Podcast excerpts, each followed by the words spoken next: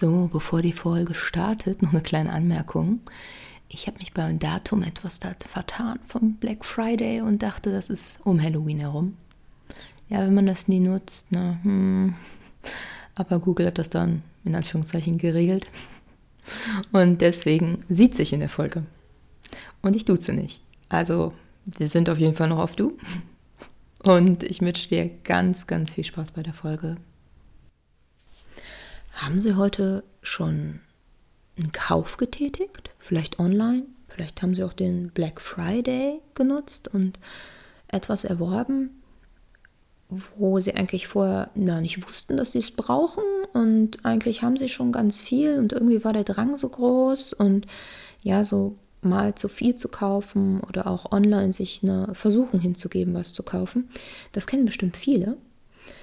Allerdings muss man da so ein bisschen aufpassen, dass man da nicht in die Kaufsucht schlittert. Denn äh, so Kaufsucht, das kann einsam machen, man kann sich verschulden, man kann sein ganzes Hab und Gut verlieren. Also es ist so gesehen echt eine sehr, sehr große Gefahr. Und mittlerweile sagt man auch, dass so fünf bis sechs Prozent der unserer Bevölkerung hier so eine starke Kaufsucht aufweisen.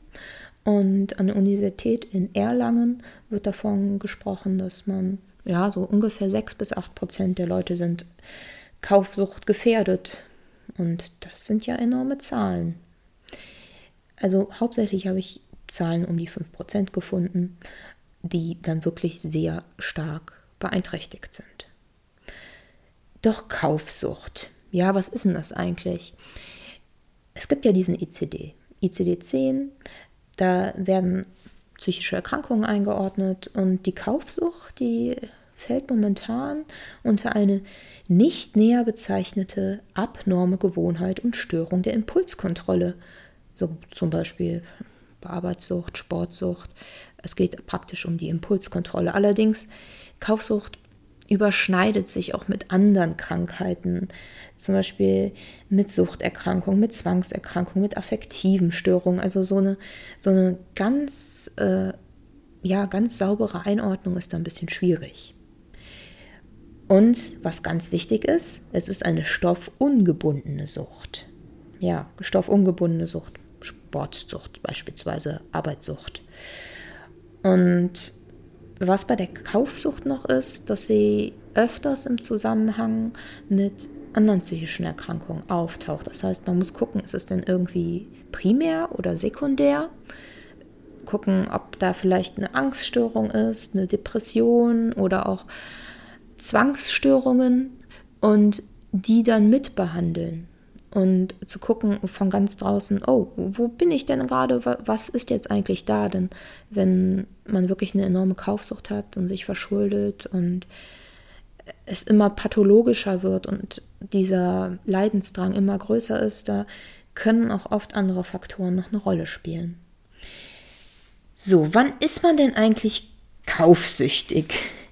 So, ich würde sagen, man kann ja mal ein paar Anhaltspunkte durchgehen. Und dann können Sie für sich reflektieren, oh, falle ich da drunter oder falle ich da eher nicht drunter? Das, das können einige Punkte sein.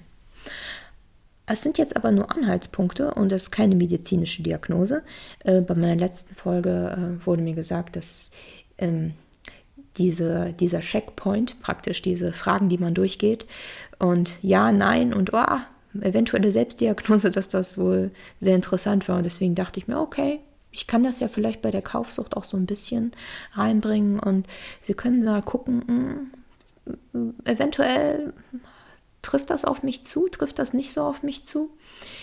Also das Erste, wo man gucken muss, ist, ähm, da geht es auch um Stress und Impuls. Wann kaufen Sie denn? Also kaufen Sie immer, wenn es Ihnen schlecht geht, um sich besser zu fühlen, praktisch um unangenehme Gefühle wegzudrücken, sodass da so ein Teufelskreislauf entsteht. Und was man auch noch gucken sollte, ist dieser Kontrollverlust. Das heißt, wenn Sie sehr, sehr große Mengen kaufen, ob, obwohl Sie die gar nicht brauchen oder vielleicht hatten Sie gar nicht vor, solche großen Mengen zu kaufen. Damit ist jetzt aber nicht der Supermarkteinkauf ge gemeint, wenn man gerade sehr wenig gegessen hat und Hunger hat, sondern ähm, es ist ein anderer Druck. Man, man hat es nicht mehr im Griff, wie viele Paar Schuhe man sich kauft. Oder es kann natürlich auch Horten von Nahrungsmitteln sein, sicherlich. Da gibt es ja verschiedene Schwerpunkte.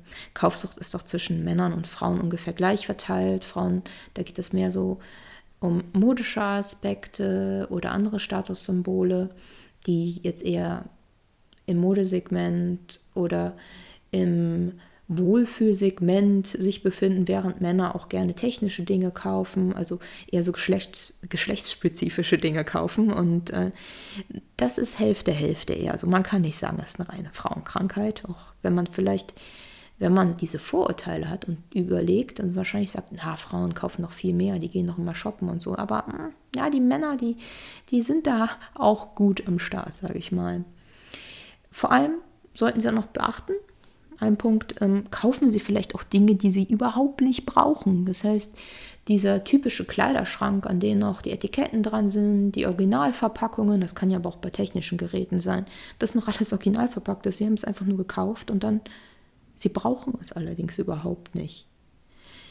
Ein weiterer Punkt ist die Verschuldung. Also haben Sie sich schon mal verschuldet oder verschulden Sie sich, leihen Sie sich Geld, um etwas zu kaufen.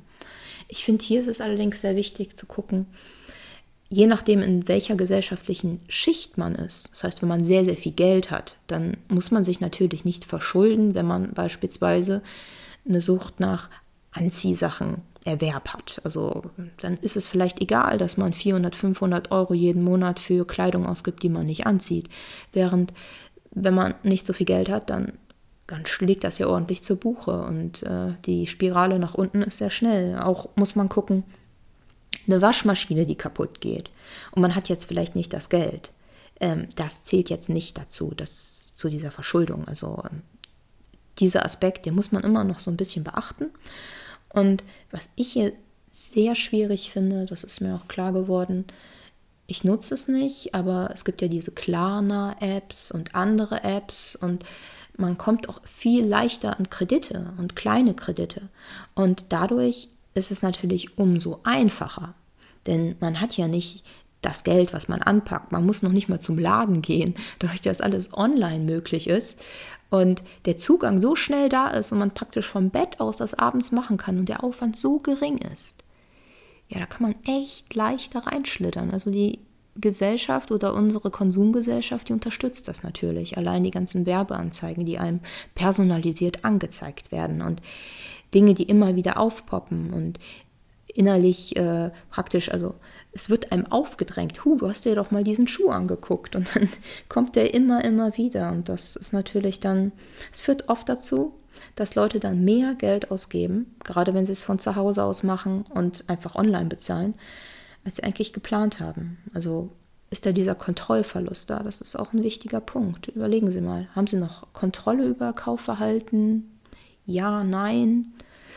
Und da ehrlich zu sich zu sein, ist, ist wirklich schwer. Man muss auch immer gucken, lügt man eventuell aus Scham und versteckt seine Einkäufe. Damit meine ich, oft entsteht ja mit dem Partner oder auch mit der, in der Familie dann auch äh, ein gewisser Druck. Das heißt, wenn man sich dann verschuldet oder auch sehr, sehr viel Dinge kauft und Wohnraum weg ist, da, ja, dann ist dann auch der, der Druck in, in den, bei den Nächsten ein bisschen größer, sodass man vielleicht anfängt zu lügen und zu sagen, nein, die Schuhe habe ich nicht neu, die, die habe ich schon länger. Oder man Dinge im Keller versteckt, einfach nur aus Scham dass man diese Dinge kauft. Und es geht ja um diesen Kaufvorgang und oft gar nicht um die Dinge, die man dann besitzt. Das ist dann meist total egal. Nicht immer, aber oft. Das heißt, dass man sich vor diesem Kaufvorgang, dass man sich das schämt und dass dieses Verhalten verstecken möchte. Auch kann man gucken, denken Sie sehr oft an Shopping. Ähm, beispielsweise haben Sie jetzt gleich ein gutes Gefühl, wenn Sie denken, oh, wenn ich jetzt abends ins Bett gehe und ich kaufe dann online was und, oh, und dann haben sie ein totales Erleichterungsgefühl und der Stress reduziert sich. Praktisch, dass das miteinander verbunden ist, dass alle Gedanken sich ums Kaufen drehen, ums Shopping und ihr Leben so sehr eingeschränkt ist und sie nicht mehr Zeit für andere Dinge haben. Das wäre auch ein Aspekt. Und natürlich, ich habe ja gerade schon angesprochen, das Verstecken ähm, zu gucken, hat Ihr Umfeld Sie schon mal darauf angesprochen, dass Sie sehr, sehr viel kaufen? Eventuell? Also wird mein Verhalten erkannt, weil es schon sehr exzessiv ist und ich hatte schon öfters Gespräche deswegen. Das kann auch ein Indiz sein. Und wo leider auch oft die Gefahr besteht und äh, ja, da hat man dann oft nicht ganz so viel Einfluss drauf, weil je nachdem, in welche Familie man geboren wird, werden ja andere Werte vermittelt. Und wenn die Werte früher sehr materialistisch waren, das heißt, dass man vielleicht Liebe über Geschenke bekommen hat und gesagt wird, ja, wir, wir leisten uns das und wenn man das und das trägt, dann, dann ist man mehr wert oder wenn das ein praktisch unbewusst vermittelt wird, dass materielle Dinge einen so hohen Stellenwert haben, dann ist es auch leichter, in eine Kaufsucht zu schlittern. Denn wenn man praktisch andere Wertesysteme hat und andere Dinge, die ja, die einen Schwerpunkt für einen ausmachen, dann ist man eher nicht so gefährdet. Das, äh, ja, das wurde ein bisschen erforscht und da wurde so ein bisschen aufs Elternhaus drauf geguckt und anscheinend gibt es da eine Korrelation. Dann, was noch wichtig ist, ist diese Sucht, also diese Kaufsucht. Wenn sie pathologisch ist, grenzt es sie aus? Sind sie vielleicht Stunden mit dem Online-Einkauf beschäftigt und können gar nicht mehr ihren sozialen Verpflichtungen nachkommen. Das heißt, es kann ja auch sozial ausgrenzen, auch wenn man nicht drüber redet, weil diese Scham so groß ist, dass man sich vielleicht wegen Anziehsachen oder anderen Sachen verschuldet hat. Je nachdem. Also das sind so Punkte, wenn, wenn da so ein paar Sachen von Ihnen, ähm, wo Sie meinen, oh ja, das, das könnte eventuell doch auf mich zutreffen, dann sollten Sie vielleicht mal ein bisschen genauer drauf gucken und gucken, ob ähm, ihr Leidensdruck noch groß ist und ob da vielleicht doch was Pathologisches ist. Denn so eine Kaufsucht, da kommt man schnell in eine Verschuldung und soziale Isolierung und das kann dann wiederum auch noch mehr krank machen. Also das eine bedingt praktisch das andere. Es ist einfach ein enorm großer Leidensdruck, der dann entstehen kann. Nun, was will ich denn jetzt machen oder was kann ich machen, wenn ich denke, oh, ich habe Kaufsucht? Ganz eindeutig, ich habe das und ja, einen Spezialisten aufsuchen. Bei Kaufsucht gibt es gar nicht so viele Spezialisten und auch gar nicht so die Therapie, sodass man so ein bisschen gucken muss, was mache ich denn? So Sachen, wie die man bei der Zwangsstörung anwendet, wie Verhaltenstherapie, kognitive Verhaltenstherapie und äh, eventuell auch ein Medikament, um das Serotonin ausschütten zu lassen, das, das kann schon sehr, sehr helfen. Und es kann auch helfen, über Dinge zu reden, beispielsweise in Selbsthilfegruppen. Aber dadurch, dass Kaufsucht ja nicht so in der Gesellschaft, äh, ja, sagen wir, nicht anerkannt wird, aber es wird eher so mitgenommen und es ist ja eigentlich ganz gut, dass die Leute konsumieren. Das hat ja Vorteile für, für ja, für unseren Markt. Ne? Und so, dass da irgendwie gar nicht so viel Angebot da ist. Wenn Sie jetzt zum Beispiel auf dem Land wohnen und Sie suchen eine Selbsthilfegruppe, vielleicht auch als Überbrückung, weil Sie noch auf einen Therapieplatz warten und die, die ganzen Bücher, die Sie zu Hause lesen, das hilft alles ja nicht und Sie gucken jetzt nach anderen Hilfeangeboten und aber Sie haben jetzt noch eine enorme Wartezeit und dann denken Sie, okay, ich gehe in eine Selbsthilfegruppe. Es kann sein, dass in Ihrer Nähe keine Selbsthilfegruppe für Kaufsucht existiert. So, dass man ich würde dann den Leuten raten, eventuell eine Selbsthilfegruppe aufzusuchen, die stoffgebunden ist. Das ist ja, Kaufsucht ist ja eine stoffungebundene Sucht und dann kann man vielleicht eine stoffgebundene Sucht nehmen und dort in eine Selbsthilfegruppe gehen und das dann vorher klären. Meist muss man ja auch vorher die Selbsthilfegruppen anschreiben, man ruft an und ich denke, dass in diesem Bereich kann man dann schon so ein bisschen abklären, könnte ich da eventuell hingehen. Denn es gibt sehr, sehr viele Überschneidungspunkte, die ähnlich sind, sodass dann schon ein Gefühl von Gemeinschaft ist, von Verstandensein und vom Nicht alleine sein. Und es ist so wichtig zu wissen, dass man nicht alleine ist und dass man diese Scham ablegt und diese Schuldgefühle. Denn mit diesem Scham und der Schuldgefühle brauchen sie so viel Kraft, da haben sie dann hinterher gar keine Kraft, um wirklich an ihr Problem ranzugehen.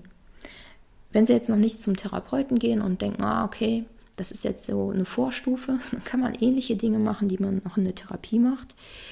Allerdings, hier hat man natürlich niemanden, der von außen drauf guckt, der reflektiert, der den Teufelskreislauf eventuell genau schildern kann, der eine Anleitung geben kann und auch von außen drauf sieht und Dinge sieht, die man gar nicht sieht. Zum Beispiel auch mit dem man zusammen gucken kann, ja, warum habe ich das denn eigentlich? Was sind denn die eigentlichen Stressoren? Wenn man da Hilfe hat, ist natürlich um einiges einfacher.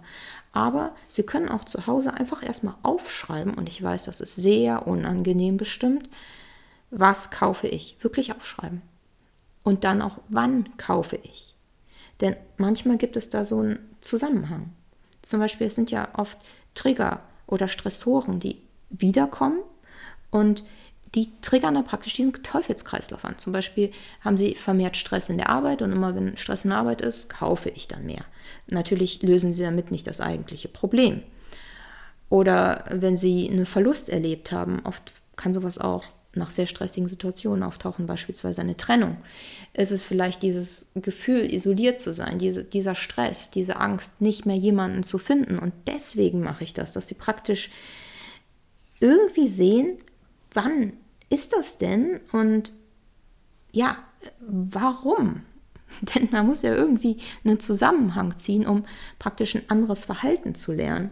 Wichtig wäre auch, wenn Sie sich in diesen Prozess begeben und dann praktisch das Kaufverhalten einschränken, haben sie auch weniger Dopamin allgemein, natürlich. Da müssen sie jetzt ein bisschen gucken, oh, wo kann ich mir denn mein Dopamin eventuell etwas gesünder holen? Zum Beispiel Sport, Meditation. Und da muss man aber auch wieder aufpassen, dass man nicht in eine Sucht fällt, denn Sportsucht, ja, auch sehr schädlich. Das heißt, einen gesunden Umgang, Umgang zu finden, das, das Maß ist ja an sich wichtig.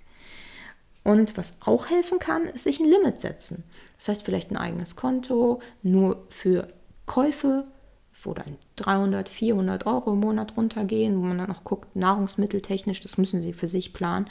Oder dass man sich das Bargeld auszahlt und nur noch bar zahlt. Das würde auch gehen, wenn man zum Beispiel auf Online-Käufe ähm, verzichtet. Was auch helfen kann, ist, Sie haben einen Kaufwunsch und sie gehen ja aber nicht sofort nach. Das heißt, sie legen ihre, ihre Jacke in einen Warenkorb und machen für sich die Regel, ja, zwei Tage bleibt die da drin und eventuell brauchen sie es dann gar nicht. Das heißt, dass man da sich bewusst wird, brauche ich das, brauche ich das eigentlich nicht und nicht sofort diesen Drang nachgeht, auch wenn das schwer ist. Sich praktisch bewusst werden, nee, vielleicht brauche ich das gar nicht. Es ist, äh, ich habe das aus, ein, aus einer anderen Intention eigentlich gesucht.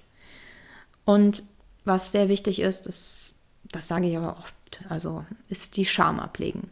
Ja, habe ich gerade ja schon ein bisschen erwähnt, Selbsthilfegruppen, die Scham, die Schuldgefühle ablegen, da das einfach so, so viel Kraft kostet.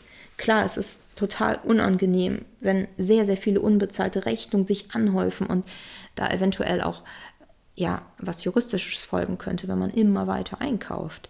Und wenn man die Augen davor verschließt, weil man Schuld und Scham empfindet, löst sich das Problem allerdings nicht. Und da einen offenen Umgang mitzufinden und sich Hilfe zu suchen, ist wirklich sehr, sehr wichtig. Denn man muss sehen, dass wenn man unter Kaufsucht leidet, es gibt ja wieder so, so eine Art, äh, ja, jetzt ja, Co-Abhängigkeit. Betroffen, also Betroffene und Angehörige stehen ja zusammen eher sehr unter großem Druck, denn es ist ja nicht unbegrenzt Geld da. Das heißt, wenn eine Verschuldung folgt und man ist verheiratet oder in einer Paarbeziehung, dann hat das ja auch Auswirkungen auf den Partner, auf meine Kinder, so dass praktisch ganze Familien mit einbezogen werden. Das ist halt das Problem. Man ist nicht ganz alleine damit, das ist sehr wichtig, aber man muss auch drüber reden, denn mein Verhalten hat dann ja auch enorm negative Konsequenzen auf die Menschen, für die ich ja da bin so ähnlich wie bei Spielsucht, aber man hat einfach nicht mehr die Kontrolle darunter. Das heißt, wenn Ihr Familienangehöriger eine Kaufsucht hat, da können Sie nicht sagen, ja, kauf das nicht, ja, mach das nicht. Wenn du das willst, dann wird das nicht so sein, sondern wenn es pathologisch ist, dann braucht man leider Hilfe. Hilfe von einem Spezialisten. Und da können ähnliche Ansätze wie bei Zwangsstörungen wirklich sehr helfen. Ich habe ja vorhin auch gesagt, so eine kognitive Verhaltenstherapie beispielsweise und eine Psychotherapie, die vielleicht auch tiefergehend ist, um zu gucken in der Kindheit, wenn es, wenn noch andere Störungen auch mit auftauchen, um die praktisch auch so ein bisschen mit zu behandeln, denn wenn man die eine liegen lässt und die andere behandelt, es, es muss ja ganzheitlich sein, dass man praktisch da so sich ein bisschen an den Zwangsstörungen vielleicht ähm, orientiert und sich was zusammenstellt. Das recht gut wirkt. Ähm, es können auch helfen, Medikamente einzunehmen, also Antidepressiva, die praktisch auch diesen, diesen Drang ein bisschen mindern, die auch dafür sorgen, dass wir dann hinterher mehr Dopaminausschüttung haben und unser Gehirn wieder ja, einen anderen Stoffwechsel gerät. Das, das kann wirklich helfen. Also hier ist es wieder so, dass so eine Kombination aus beiden Dingen recht sinnvoll sein kann und sehr erfolgsversprechend sein kann. Also eine Kombination aus Therapeuten psychologischen Hilfsmitteln wie einer Verhaltenstherapie und dann praktisch dann noch eine medikamentöse Behandlung mit so einem Antidepressiva beispielsweise. Und das, das kann dann wirklich helfen, gesund zu werden. So ein Antidepressiva, da haben natürlich viele Angst vor, aber davon wird man nicht abhängig. Probieren Sie es einfach mal. Denn es könnte ja ein viel, viel einfacher Weg dazu sein. Ähm, und Sie brauchen dann eventuell auch weniger Kraft, um das zu erreichen, was Sie eigentlich erreichen wollen. Denn Sie haben ja einen Nachteil im Gehirn, denn Sie haben gerade kein Dopamin. Und andere Menschen um sie herum haben vielleicht leichter Dopamin. Denn das, was auch noch bei Kaufsucht auftaucht, ist, dass man eventuell immer mehr kaufen muss und dass kleine Mengen nicht mehr so befriedigen. Und aus diesem Teufelskreislauf muss man natürlich auch erstmal raus. Und da kann so ein Medikament auch wirklich helfen. Ich würde Ihnen empfehlen, einfach mal so ein bisschen auszuprobieren, rumzuprobieren. Darüber zu reden, das ist immer der erste Schritt. Einfach drüber reden und sich eingestehen, na, habe ich überhaupt das Problem? Und sich Hilfe zu suchen. Mit Hilfe ist es einfacher als mit ganz vielen Ratgebern, ganz viel Podcasts, ganz viel Büchern und ja, manchmal braucht man einfach Hilfe von außen. Und ich hoffe, dass ich Ihnen vielleicht in dieser Folge ein bisschen helfen konnte. Vielleicht waren ein paar Ansatzpunkte drin oder vielleicht waren auch ein, zwei Punkte drin, wo Sie denken, oh, vielleicht bin ich da doch ein bisschen gefährdet, um vorher drauf zu gucken und nicht in diese pathologische Form zu fallen. Ich wünsche Ihnen alles Gute und ich hoffe, dass wir uns nächste Woche wieder hören. Bye!